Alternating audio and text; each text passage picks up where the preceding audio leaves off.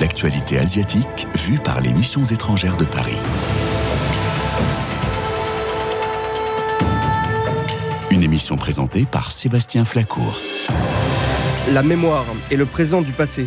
Le passé est ce qui n'est plus là, mais en passant, il laisse des traces dans l'esprit, des souvenirs qui nous permettent de mesurer le passage du temps. Notre invité d'aujourd'hui aime beaucoup cette, citation de Saint-Augustin. Comme tout historien, devrions-nous dire, elle s'intéresse aux représentations de la guerre d'Indochine, construite sur la mémoire du conflit et de ses combattants, et en particulier aux officiers subalternes sortis de Saint-Cyr. Mais nous l'avons découvert à travers son podcast Radio Saigon, dont nous allons parler aujourd'hui. Chers auditeurs, l'émission de cette semaine sur Orient Extrême regarde dans le rétroviseur, car c'est là que l'on regarde furtivement encore un dernier instant les belles choses qui viennent de passer sur le bas-côté. Bonjour Chloé. Bonjour. Vous êtes actuellement doctorante en histoire militaire au ministère des Armées, avec pour sujet de thèse une guerre de lieutenants, pour l'interrogation, les officiers de l'ESMIA durant la guerre d'Indochine 1945-1954, sous la direction de Julie Dandurin. Nous allons avec vous revenir sur la guerre d'Indochine et ses anciens combattants, et bien entendu sur votre thèse et votre podcast Radio Saigon. Mais ce sera, si vous le voulez bien, après notre revue d'actualité. Comme vous le savez, chers auditeurs, Église d'Asie, l'agence d'information des missions étrangères de Paris, euh, vous concocte un petit résumé, évidemment peu exhaustif étant donné euh, l'immensité du continent asiatique et de l'actualité en Orient. On commence en Inde avec euh, Monseigneur Paglia qui s'adresse aux évêques indiens. L'utilisation de l'intelligence artificielle est possible selon lui, mais pas sans limite. Il est intervenu le 30 janvier à New Delhi en tant que président de l'Académie pontificale pour la vie. La session a lieu sur le thème central de la réponse de l'Église à la situation sociopolitique actuelle dans le pays et les avantages et défis de l'intelligence artificielle. Je cite euh, Monseigneur Vincenzo Paglia. Le monde traverse une période de changement majeur et nous ne sommes pas contre l'utilisation croissante de la technologie et de l'intelligence artificielle. Pour lui, l'intelligence artificielle doit être utilisée prudemment car nous ne devons pas devenir les esclaves de ces objets.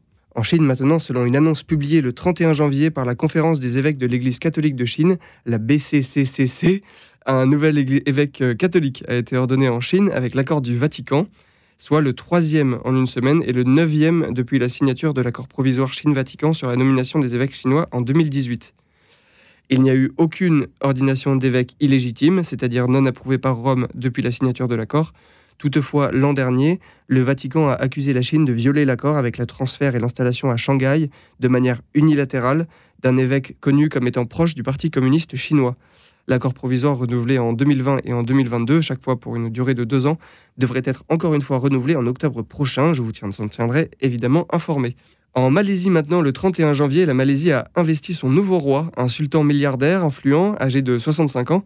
Le nouveau roi est un personnage haut en couleur, populaire en Malaisie et connu pour son franc-parler. Il a été élu selon une règle cyclique. Les familles royales des neuf anciens royaumes du pays se succèdent selon un ordre établi. Le nouveau roi a souligné sa détermination à jouer un rôle clé pour garantir la stabilité politique du pays, notamment contre la corruption. Et puisque nous parlons de corruption, l'ancien Premier ministre pakistanais Imran Khan et son épouse ont été condamnés à 14 ans de prison pour corruption, alors qu'ils venaient d'être condamnés à 10 ans de prison pour divulgation de documents classifiés, 14 plus 10, 24. Ces condamnations euh, surviennent à quelques jours des élections législatives et provinciales du 8 février, pour lesquelles Imran Khan était déjà inéligible. Selon son parti, ces décisions ont été prises afin d'affaiblir l'opposition avant le scrutin. Et de son côté, Imran Khan accuse l'armée de chercher à l'empêcher de reprendre la tête du pays. L'armée pakistanaise a été au pouvoir pendant près de la moitié des 75 ans d'existence du pays et continue d'exercer une influence politique considérable au Pakistan. Puisque nous parlons d'armée et de guerre, nous retournons en Birmanie comme chaque semaine. Cela fait déjà trois longues années que la guerre dure en Birmanie, depuis le coup d'État du 1er février 2021. Le 1er février 2021, au pays de la Dame de Rangoon, l'armée revenait au pouvoir contre la volonté des 54 millions de Birmans en perpétuant un nouveau coup d'État militaire. La guerre civile actuelle met aux prises les forces armées régulières de la junte et une co-entreprise composite regroupant sous l'autorité d'un gouvernement d'unité nationale, le NUG, les forces de la résistance. On trouve notamment parmi euh, divers groupes ethniques armés les GEA, professionnels et rompus au combat, et depuis peu une Noria de milices locales citoyennes soutenues par le NUG, ayant fleuri dans tous les districts ou presque du pays, qu'on appelle les People's Defense Forces, les PDF. L'opération du 27 octobre a largement mis en déroute l'armée dans le nord du pays, armée à qui un cessez-le-feu a temporairement permis de refaire ses forces. Mais le général en chef de l'armée régulière, aussi chef du gouvernement, ne compte a priori pas rendre les armes de sitôt, je le cite, L'armée fera tout ce qu'il faut pour rétablir la stabilité de l'État. C'était le 31 janvier 2023, il y a une semaine, fort du soutien diplomatique et militaire non démenti de Pékin et de Moscou. Quelques heures plus tôt, la junte avait prolongé d'un semestre supplémentaire l'état d'urgence, ce afin de, je cite encore le chef de gouvernement, poursuivre la lutte contre les terroristes. Le régime militaire est à minima responsable de la mort de 4500 individus, de l'arrestation de plus de 25 000 Birmans, et l'ONU recense plus de 2 millions de personnes ayant dû fuir les combats, les destructions, les violences et la répression menée depuis trois ans par la junte.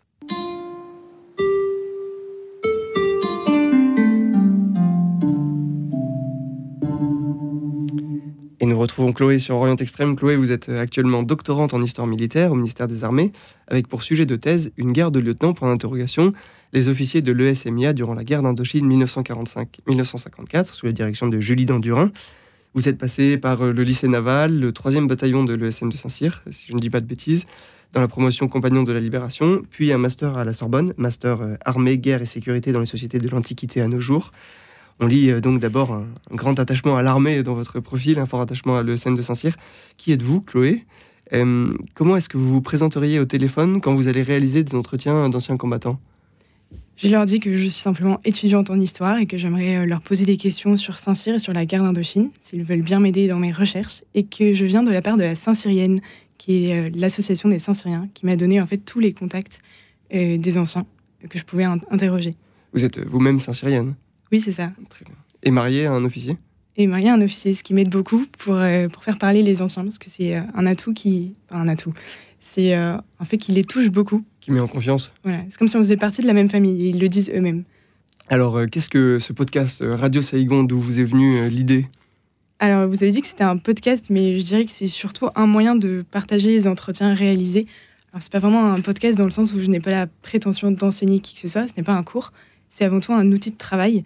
Donc, c'est la partie communication de la thèse, si vous voulez. La partie vraiment euh, émergée de l'iceberg, euh, minuscule par rapport au reste du travail. Donc, il n'y a pas de mise en scène, il n'y a pas de studio comme aujourd'hui.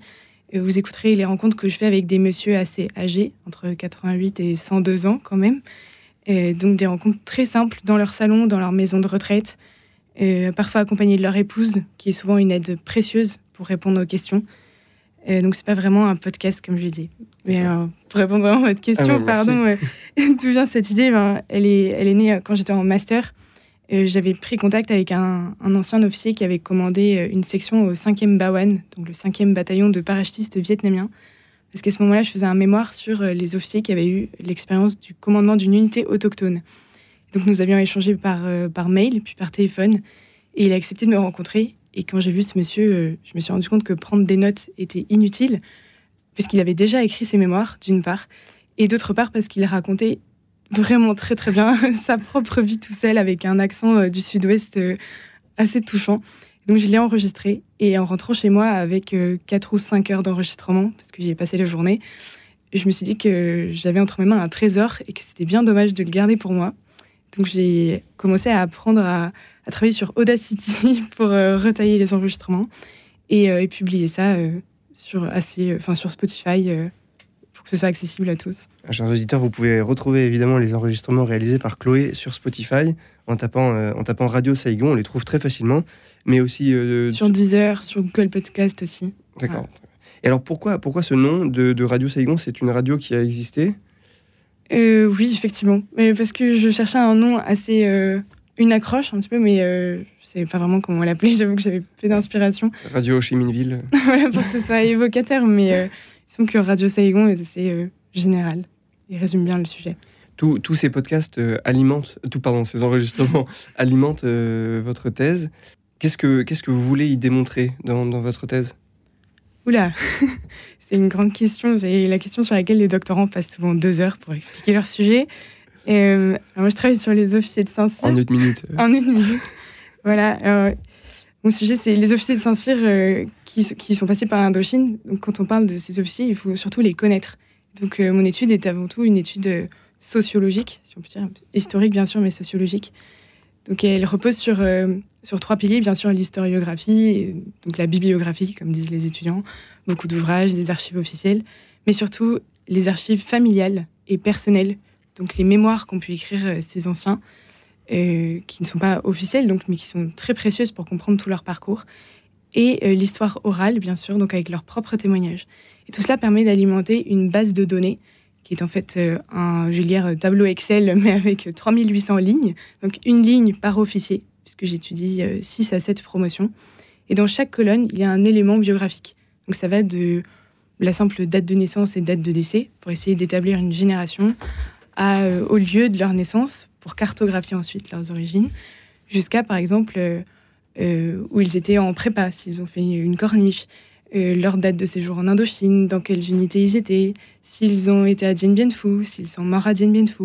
Et dans le cas, par exemple, de ceux qui sont morts en Indochine, s'ils étaient mariés, s'ils avaient des enfants, mais aussi leur parcours en Algérie pour essayer de voir la suite de leur carrière.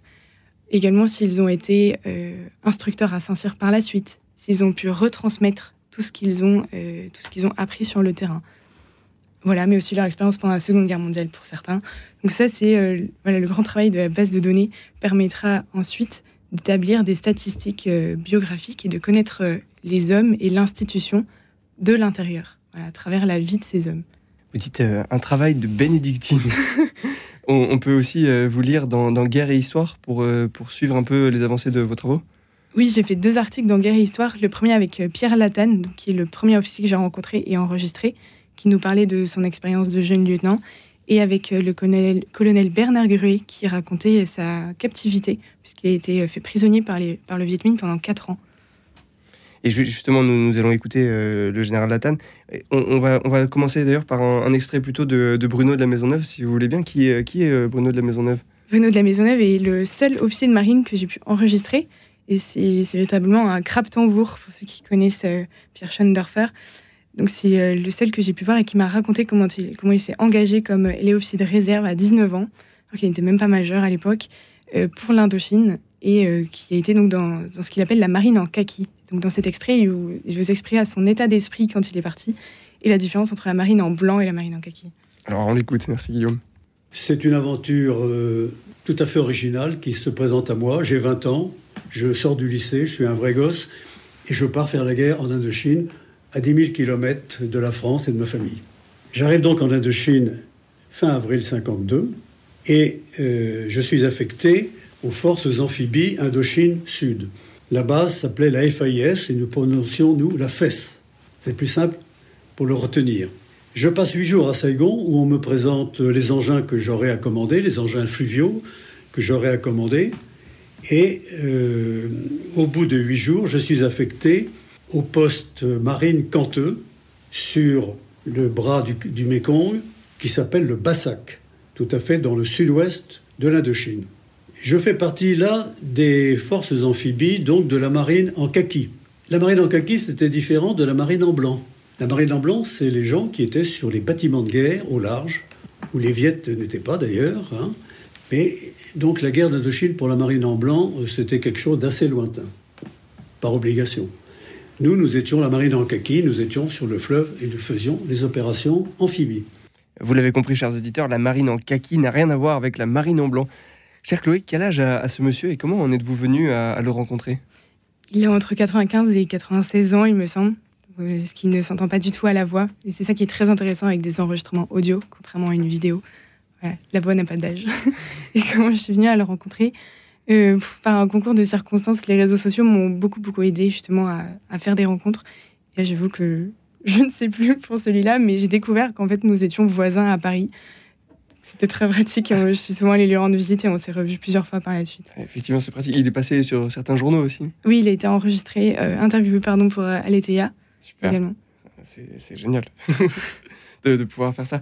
Vous, vous nous proposez aussi d'écouter euh, le général Pierre Latane qui est votre premier entretien, si je ne dis pas bêtise. Oui, c'est le tout premier. C'est celui qui a un peu initié votre, votre travail sur Radio Saigon. Qu'est-ce que, hum, qu'est-ce que M. Pierre Latane a fait de sa vie?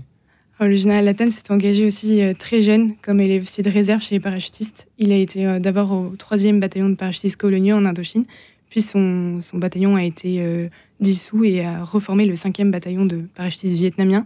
Donc il a commandé des Vietnamiens, ce qui est une expérience tout à fait originale.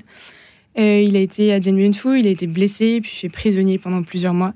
Quand il est rentré, il a passé un an à l'hôpital avant d'enchaîner sur l'Algérie et il a passé ensuite 30 ans dans les services spéciaux du SDEC. Alors, euh, alors on écoute le général Pierre Latane. Ce point d'appui, on est resté 8 jours. Et au le huitième jour, c'est-à-dire vers le, 20, le 16, on est allé vers le 8, le, 8, le, 15, le 15 avril, exactement le 15 avril au soir, il y a Bizarre qui reçoit un message par radio qui lui dit les observations aériennes font état d'une forte présence vietmine autour de votre point d'appui et euh, très certainement pour une attaque imminente dans les heures à venir. Alors vous avez trois solutions. La première, c'est de vous rendre tout de suite pour éviter les morts et les blessés.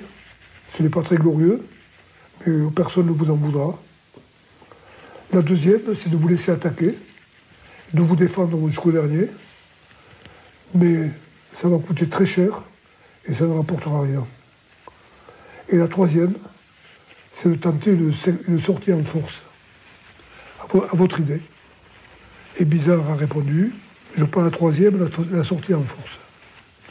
Et Bizarre nous a appelés, tous les chefs de section, et nous sommes allés. Et on fait une sortie en force, comme en 14. toute la nuit, il y avait mes soldats vietnamiens, tenez-vous bien, ils ont, ils, ont, vidé leurs petits sacs, les sacs qu'on avait dans le dos, vous savez. Ils les ont vidés, ils les ont remplis de terre, bien tassés, et ils se sont mis sur le ventre, sur la poitrine, comme, euh, comme bouclier. J'ai des barballes. Oui, j'ai des barballes. Et puis parce qu'au au signal, c'est comme, en 14. Hein. Il fallait au, signal le matin. Et puis le, matin, à la radio, on était tous pendus à la radio. En avant, comme en 14. Et tout sorti des, tranchées, droit devant nous. Et là, ça a commencé à tirailler. Ta, Au début, rien du tout. Les ont dû être surpris. Au début, rien du tout, mais ça a commencé à tirailler. Et puis, euh, moi, alors c'est chacun pour soi. Hein. On coupe pas de commandement, pas d'idée de manœuvre, pas de contournement, pas de. démerder. Hein. À ce témoignage sur Dan Bien Food du général Pierre Latane, nous sommes avec euh, Chloé en studio. C'est vraiment tout phénoménal ce témoignage. Vous pouvez le, retrouver d'ailleurs euh, dans une série de quatre épisodes sur, sur Radio Saillon, donc en avant comme en 14. Il me rappelle un, autre personnage, mais je, je, vous le cite, vous allez le retrouver, je pense. Je ne me souviens pas de leur nom, mais je me souviens de chacun de leurs visages. Vous vous intéressez aussi au rôle des femmes en Indochine et on connaît bien euh, l'ange de Dien Bien Phu. Geneviève de Galard, vous avez pu l'interroger? Oui, tout à fait. J'ai rencontré Geneviève quand j'étais à Saint-Cyr euh, parce que je lui avais écrit une lettre et je m'étais promis que je la rencontrerais euh, si jamais j'intégrais. Donc c'est ce que j'ai fait. Et quand j'ai rendu visite à cette dame qui avait à, à, ce moment-là 96 ans, elle ne m'a pas du tout parlé d'elle. Elle m'a parlé de son mari qui était assis juste à côté et qui était officier aussi en Indochine. Donc j'ai découvert euh, sa vie passionnante, puisqu'il était né au Vietnam, il a grandi là-bas. Il a été deux fois comme, euh, comme lieutenant. Et depuis, nous sommes euh, amis, si j'oserais dire, avec Geneviève. Je lui rends très souvent visite. Voilà. Et elle m'a beaucoup parlé de, du rôle des femmes, de l'ambiance aussi pour ces jeunes femmes infirmières et de son rôle à Dien Bien Phu, bien sûr. Et, quel était-il alors le rôle des femmes dans, dans la guerre d'Indochine? Justement, elle m'a aidé à faire un article à ce sujet qui est sorti dans. Guerre Histoire? Non, pas dans Guerre Histoire, dans dans Chemin de mémoire, pardon, ah. voilà, sur justement le rôle des femmes en Indochine qui, euh, qui n'avaient pas de revendications euh, féministes, si on dirait. Voilà, elles faisaient, un, faisaient leur tâche à leur niveau, on va dire, c'est-à-dire euh, certaines étaient dactylo, d'autres infirmières, assistantes sociales aussi, ou travaillaient dans, dans les cinémas, voilà. Ou aussi, je pense aussi à Valérie André, par exemple, qui était pilote d'hélicoptère, bien sûr, dont on parle très souvent. Et, alors, de, votre entretien avec euh, Geneviève de Galard, euh, qu'est-ce qu'il en est ressorti pour vous personnellement? À part cette amitié, évidemment. Euh, bah, une grande leçon d'humilité, avant tout. Leçon d'humilité que vous avez aussi rencontrée en, interrogeant le, colonel Espieux, dont on va écouter d'ailleurs tout de suite un extrait, vous nous le présenterez après, plus avant. On est parti à la Chine un peu comme si on allait à un rallye. Parce qu'on a trouvé les camarades. C'était après une année de, de, de corps de troupe, comme sous-lieutenant. On est parti en Chine au bout d'un an, tous. Hein. Et on avait chacun ses expériences, soit dans, dans, des, dans des armes différentes, dans l'infanterie, dans l'artillerie, moi, moi, dans la cavalerie, dans un régiment. Et on se retrouvait euh, sur un bateau, euh, dix camarades de promotion. Et c'était la, la réalisation du rêve de notre existence. Parce que voulait absolument venger la défaite de 1940. Et on pensait que on avait un rôle à jouer. Et on allait, on voyait les camarades, c'était, on partait. Donc, euh, quand tu dis que ça va comme un rallye, il ne faut pas, mal prendre ce que je dis là. Mais on était tellement contents de se de rencontrer, de se revoir. Et on savait qu'on en verrait d'autres.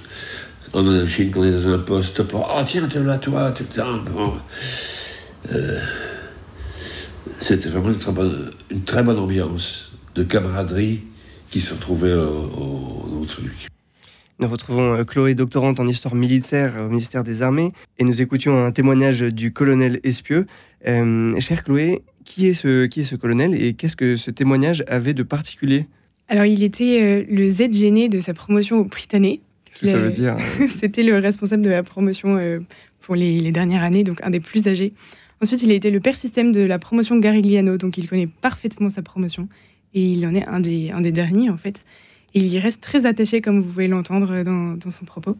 Ensuite, il est parti en Indochine avec le REC, donc dans la Légion, alors qu'il était à l'origine euh, euh, simplement dans la cavalerie. Voilà. Et puis, euh, je l'ai rencontré parce que j'ai eu son contact donc par la Saint-Syrienne. Et en fait, quand je suis arrivée chez lui, dans sa chambre de maison de retraite, il était en train d'écrire ses mémoires. Donc, il m'a lu une partie de ses mémoires et il a commenté lui-même en rajoutant des anecdotes.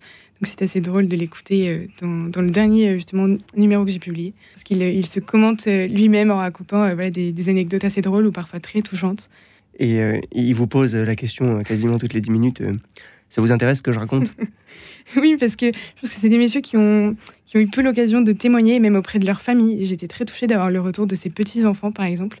C'est des messieurs qui sont assez, euh, assez pudiques, soit parce qu'on ne leur a pas posé de questions, soit parce qu'ils n'ont pas eu l'occasion d'en parler ou bien parce qu'ils trouvent que, que cela n'est pas très intéressant à partager. Voilà, ils ont l'impression de, voilà, que c'est simplement leur vie, c'est leur parcours et il n'y a rien de, de particulier. Voilà. Je pense à celui que j'ai vu hier qui m'a demandé euh, de le citer en anonyme, par exemple, parce que selon lui, il ne faut pas se faire gonfler.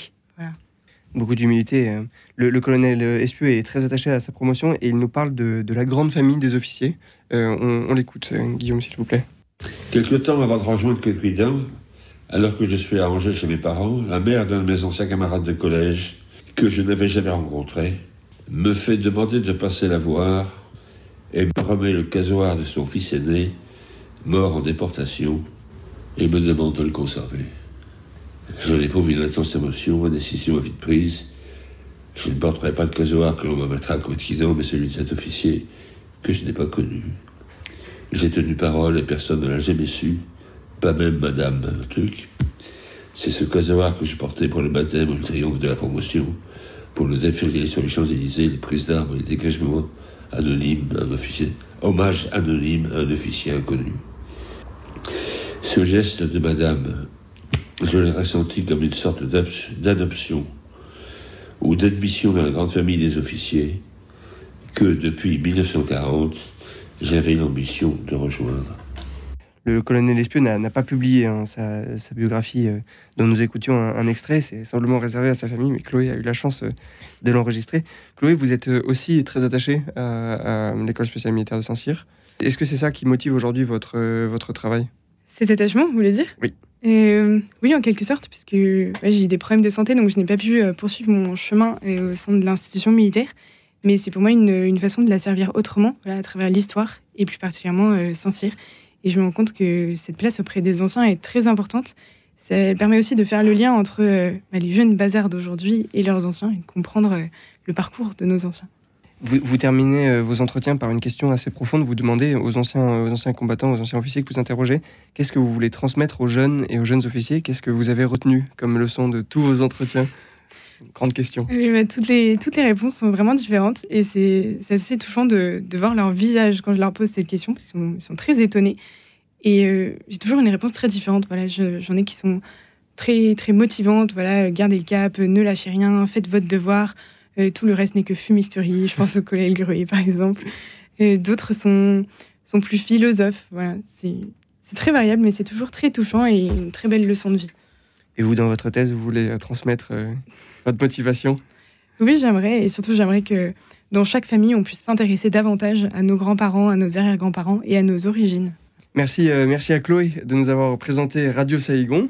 Vous pouvez, chers auditeurs, la contacter sur l'adresse mail radiosaigonpodcast@gmail.com. Je répète, radiosaigonpodcast@gmail.com, tout en petit. Euh, si vous souhaitez recommander votre grand-oncle ou grand-père officier qui a combattu en Indochine pour un entretien euh, avec une passionnée, euh, n'hésitez pas.